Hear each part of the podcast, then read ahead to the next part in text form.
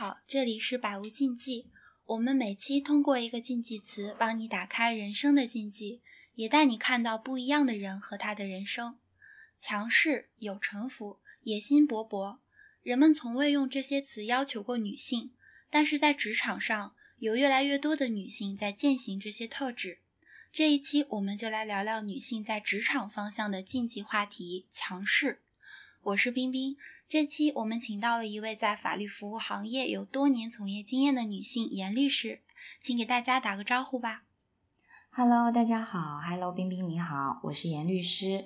我以前在一家国企法务部任职，后来转型进入律所，目前呢在广州的一家中型律师事务所做诉讼律师。目前主要做的方向是知识产权侵权领域，现在是一个团队的负责人。那我发现强势这个话题呢，确实是在我的生活或者是工作当中呢，都深有感触。很多身边的小伙伴或者是亲友聊到我这个身份的时候，都会用强势或者说吵架很厉害这样的标签来想象或者形容。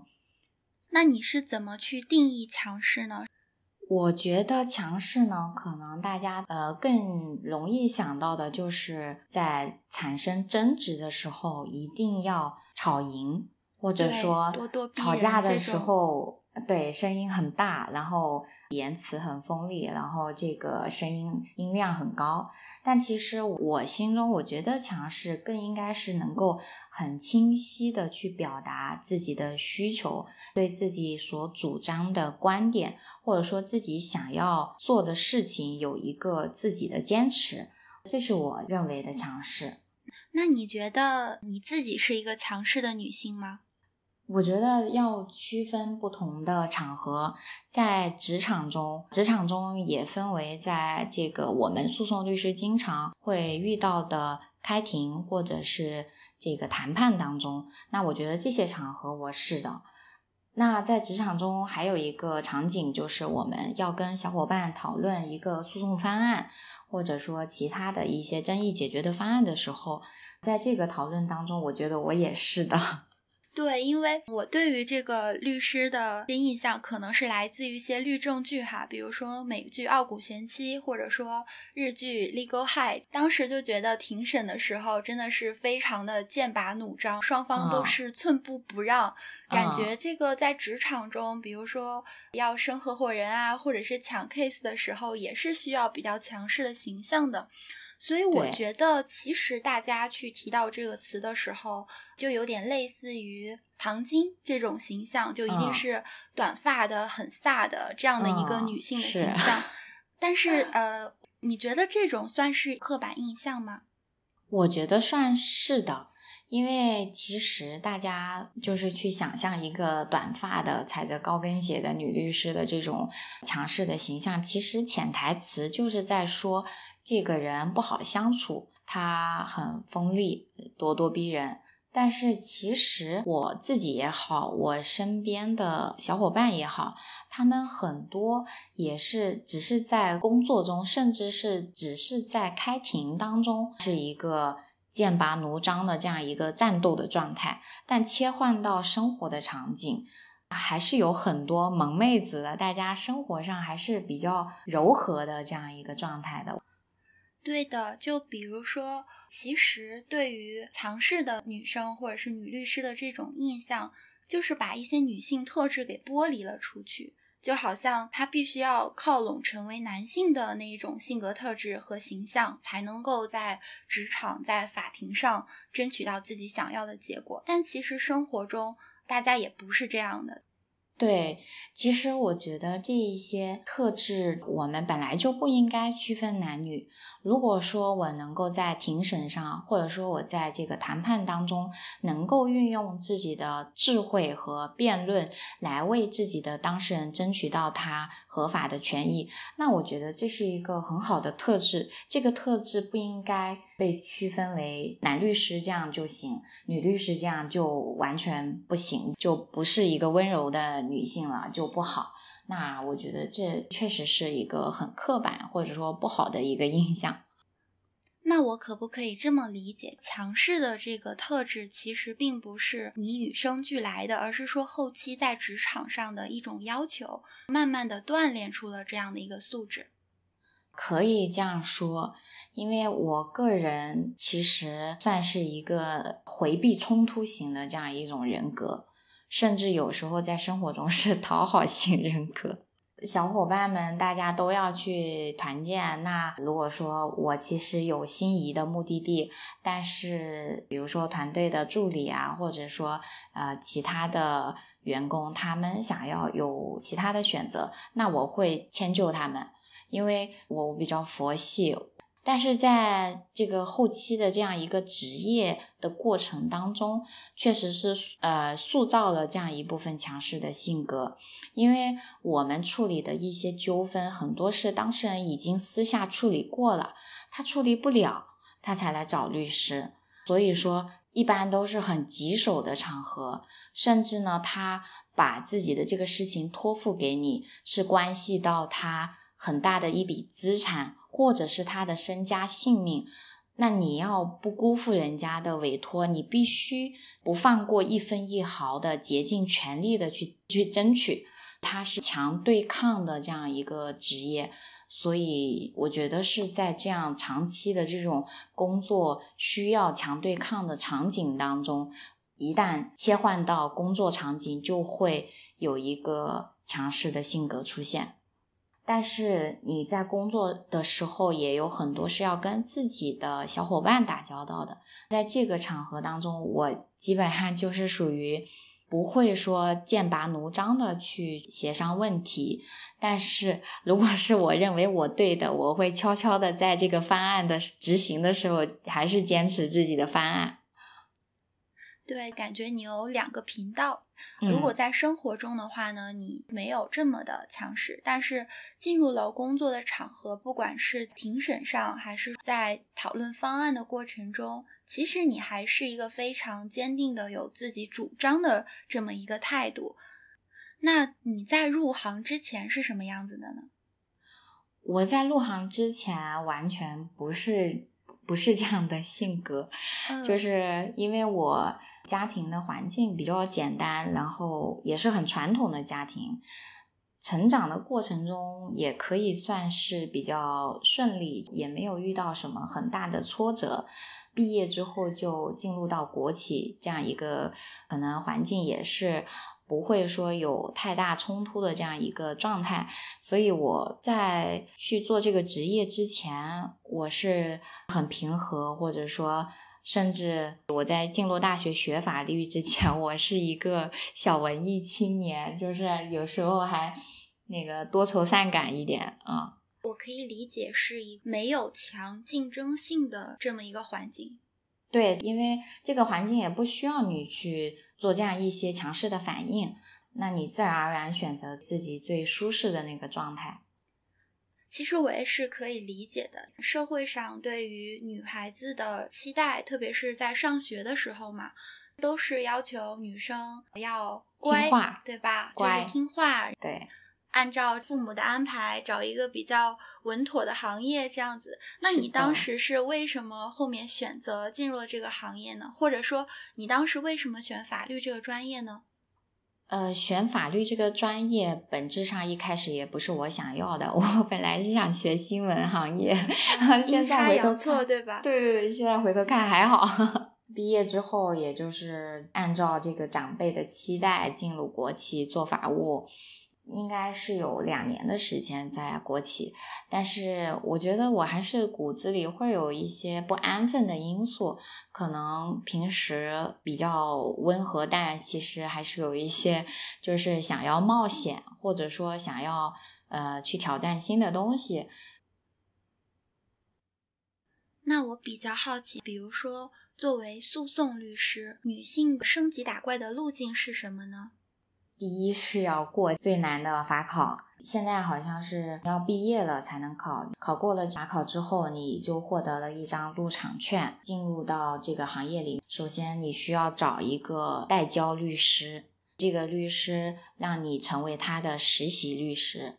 实习律师呢，按照律协的规定是一年，但是因为一些办手续啊，或者说呃查询需要查询到有社保的记录啊等等，在广州的话，大概会需要一年半的时间。如果考核通过，那你就可以正式的拿到这个律师的执业证。拿到这个律师的执业证之后，你才可以单独的对外称你是律师。作为职业律师，你可以自己去独立办案了。那你独立办案有一段经历，或者说你的业绩达到一定的规模之后，你就可以向律所去申请当律所的合伙人。有一些律所，它可能还会分一级合伙人、二级合伙人。有一些非诉讼团队的律师呢，可能也会区分一年级律师、二年级律师、三年级律师这样不同的律所或者是不同的团队，它有不同的这样一个区分的路径。但是基本上大家的目标是成为律所的合伙人。那甚至有一些律师，他也会想要说自己去开一家律所，自己当律所的主任。这一些呢，会有一些职业年限的要求，比如说合伙人，他可能就要求你有职业三年以上的经验；律所的主任要求你有职业五年以上的经验。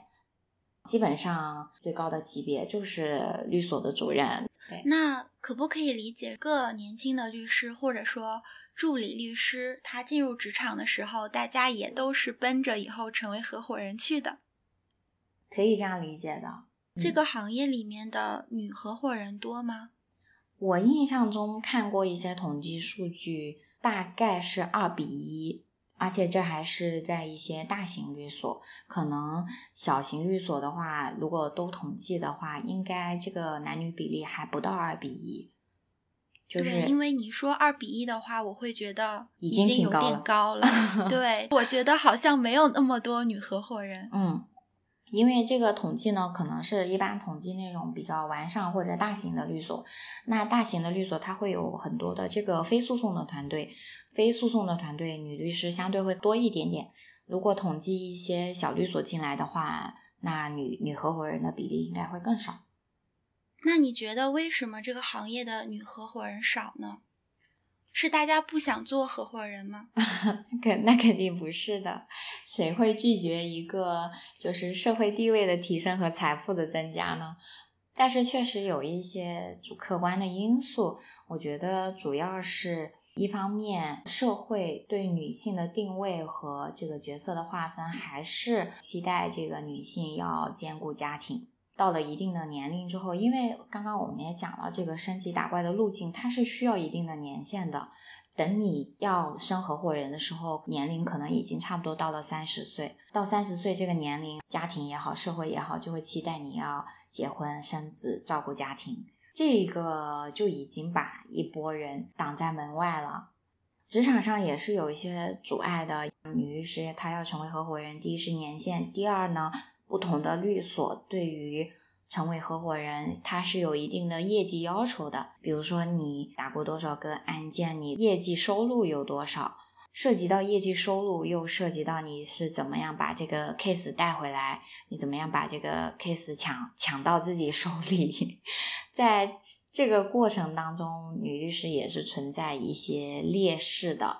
第一是我们这个社会环境，因为它还是属于一个男性主导的社会，我们涉及到的诉讼也好，或者说，呃，能够带来业绩创收的一些案件也好，那很多它确实是涉及到企业，很多的企业老板或者说企业家，他基本上也是男性，那女律师在这个拿案件的过程当中就会有一些吃亏，或者说。社会一方面认为女律师很强势，另一方面你在接 case 的时候，这个社会可能又会认为，哎，你是女的，处理这种争议你就不太行，气场不够强，去帮我谈判你行不行啊？又会对你有一些怀疑，所以 我觉得女律师处于一个夹缝当中，一方面觉得。啊，女律师是女强人，很强势。对啊，不是一个很好的结婚对象，可以这么说。但一方面，在职场中，这个委托人又会觉得你不够强势。对，跟男性相比，你还不够强势。是的，是的，就是我们在在这个夹缝当中生存。这样看起来，确实女律师还挺难的。嗯，那你觉得在这个过程中，强势会带来什么影响呢？它是会在这个过程中成为助力，还是说会阻碍发展？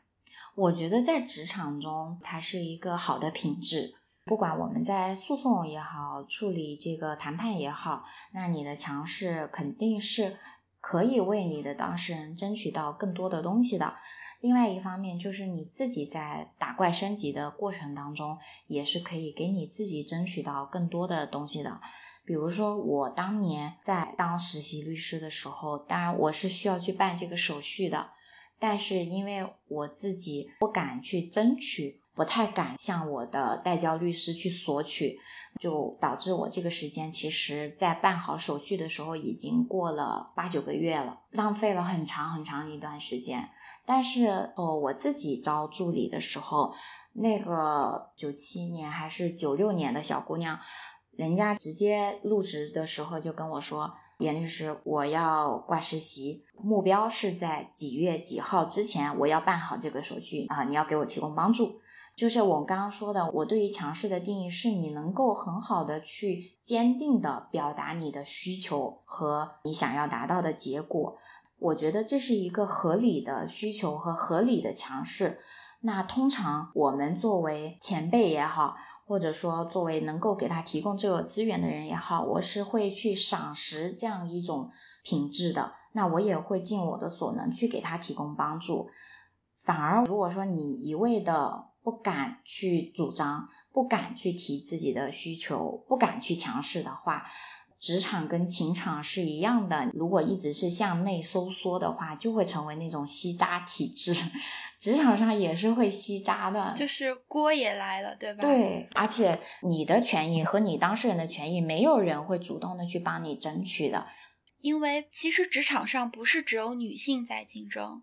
啊，男性也在这个职场上竞争。对，在面对这样的机会，或者是有一些责任要承担的时候，其实男性是不会去想到啊，我要让着你。可能在生活中他会让着你，但是在职场上，大家是都是一起竞争的。所以说，在这个可以说是比较狼性，嗯，或者说比较卷的环境 里面，确实是需要强势一点。对，因为你就是处于这样一个丛林当中，嗯。因为你刚刚讲到了之前自己是实习律师的时候，拖了好几个月才办好那个手续。对。但是现在的你呢，也变成了有自己明确的主张的这么一个职业女性。嗯。那你回头看，你是怎么样变成了现在这种外柔内刚的性格呢？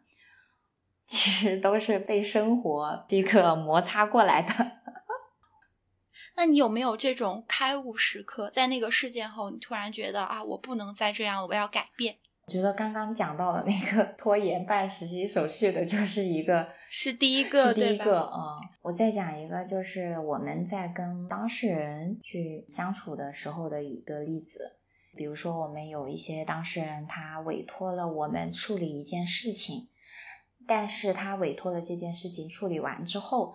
他遇到的任何法律上的其他的事情，他都会有要求你来帮他处理。但其实那部分事情他是没有付费的。一开始我就是属于 那种不敢拒绝的，当事人要我做什么我就做什么，我做了很多很多事情，把自己搞得很累。但是呢，又是心里又很委屈，觉得你这个事情你没有委托我，你也没有付费啊，我凭什么一直给你做呢？嗯，那个时候就处于。让自己的身心都很疲惫的状态。后来有一次，我就累的有一段时间生病了，得了肠胃炎。出院之后，我就下定，我还是要强势的拒绝一些不合理的要求。你其实应该让他签长期的法律咨询服务。谢谢你，就是你要单子，可以给我钱就好了。嗯，是的，是的。中国人很喜欢用类似人情啊这种，它其实是一个比较模糊的界限。如果说他试探一下，你是一个比较好说话或者一个不习惯 say no 的人，他就会一直的去这样占便宜。就是我们刚刚讲那个吸渣体质。对 对。那你转变成了现在的这个样子，就是有的时候可以强硬的拒绝了，但是。这个算是一个非传统的女性特质，而且你也讲了，之前你在上学的时候，其实不是一个这样性格的人，你会有不习惯的部分吗？或者说你是怎么样跟这个新的特质相处的呢？也会有不习惯的部分，就比如说我在刚开始去拒绝当事人一些不合理的要求的时候，是需要给自己做心理建设的，要给自己打气，心里面写了小作文，然后过去就说了两个字，不行，对对。但是这个事情就是经历多了之后，你就发现，就是我们一直很担心毁灭这段关系，不管这段关系是好是坏，但其实强势一点，反而这段关系能走向一个对双方都更舒适的合作状态。那你会把这个特质带到生活中吗？嗯，多少有一点点，但是我觉得在生活中比较少出现，因为如果不是原则性的东西，我挺随和的啊。到这里，我就想到了一个说法：重点不是你是什么样的，而是社会认为你是什么样的。你有没有被这种强势的女律师这种印象误伤过？就比如说，在有啊有啊，有时候你去表达一些观点，或者说你去坚持一些主张，这只是你作为一个人想要去表达的东西。但是，一旦你脱离了别人期待的那个样子，别人就会阴阳怪气，就是说，哟哟哟，果然是女律师 这样的一些。我这个时候就好生气。嗯嗯，我一开始也是很生气。那你现在呢？我现在就觉得别人要给你打这个标签，我觉得无所谓啊，因为只要这个结果是按照我想要的方式在走的话，其他的你愿意怎么想，我不并不追求被理解。确实是这样。从一开始戴上了这个帽子，到经历一些莫名其妙的误会或者是攻击、生气，到最后自己内心又重新的平和，我感觉这个可能是，呃，女性在接受一个非传统女性特质的时候一种独特的心路历程。是的，是的。反正我在这个就事论事的情况下，你没有办法去说服我。或者说去影响事件的发展的话，你只能去攻击我说我很强势，那就说明你也黔驴技穷了，你只能做这样的攻击了。我可太喜欢这个词了。那既然这样的话，我就把你说我是女律师当成一种夸奖喽。其实，在跟你聊的过程中，我慢慢的觉得你这个特质也并不是说后天职场才有的，是吗？比如说，你之前从大学毕业以后，先进的是国企的法务部嘛？这个听起来就很像所谓父母的期待，或者说社会期待。因为我一直听说律所是一个竞争性特别强的地方，其实，在传统上可能不希望女孩子去这样的环境里面工作。是的，其实你本身是有这个特质的。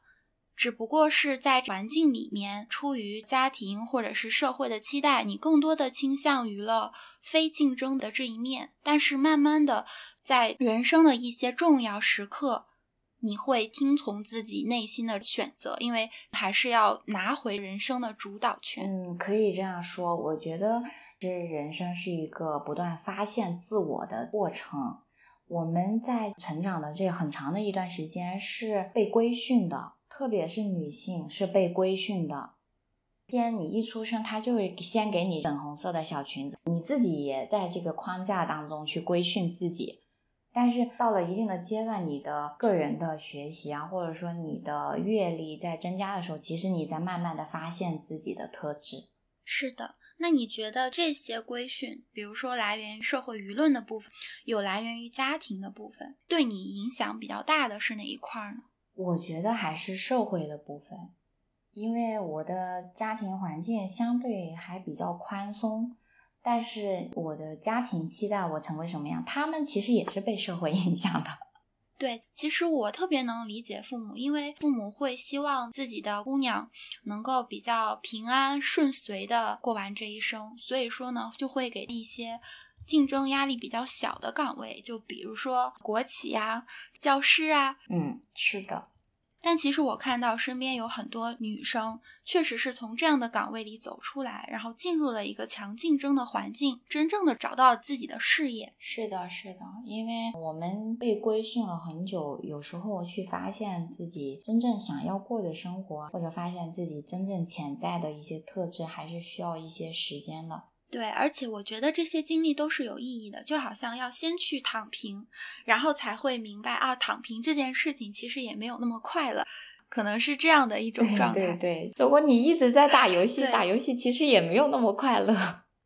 是的，所以说这种可能在一开始限制了女生的一些选择，但是从好的方面来讲呢，也给了女性更多弹性，可以去选择哪种方式是适合自己。对，反而它会让你更坚定。因为你去尝试过那个不适合你的，你反而对自己今后要走什么会更清晰，也更坚定。就是因为这样一些反对的力量，或者说，对，就好像是镜子一样，有了这个反面的镜子，反而能够去映射出自己真正想要成为的那个样子。是的，是的，反正就是一个试错的过程。你试过错，你才知道什么是不想要的。那你在职场上有没有你想要成为的那个样子的人啊？我有偶像，但是不是女律师，因为就刚刚我们聊到走到顶尖的女律师确实是少。但是我觉得一个好律师，他身上好的品格和特质是不应该去区分男女的。我有一个前辈，我会经常去研读他一些比较经典的案例。从我个人跟他打交道的情况看，我觉得他是一个在专业上非常强，但是他个人的处事风格又是非常温文尔雅的一个人。那我也希望我像他一样有主张、有坚持，但是不生气。你这个总结的太好了。虽然我不是在律所工作，但是我也希望能够成为一个这样有主张、有自己的坚持的，呃，内心有力量的女性。是的，我觉得其实很多行业只是我们倾向于去给它打标签，但其实很多东西其实是共通的。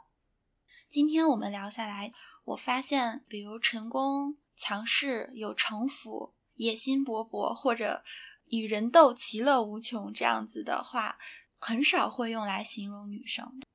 这个社会对女性的期待其实是要求你去共情，对吧？去团队合作、沟通，做这个大后方这样子。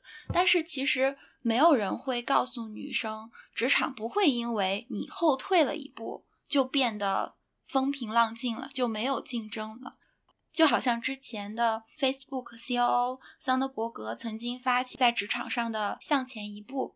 其实它是鼓励女性向前一步去争取职场中的机会，我们也能看到呢，这个禁忌正在被打破。好的，以上就是本期的内容，感谢严律师，谢谢大家。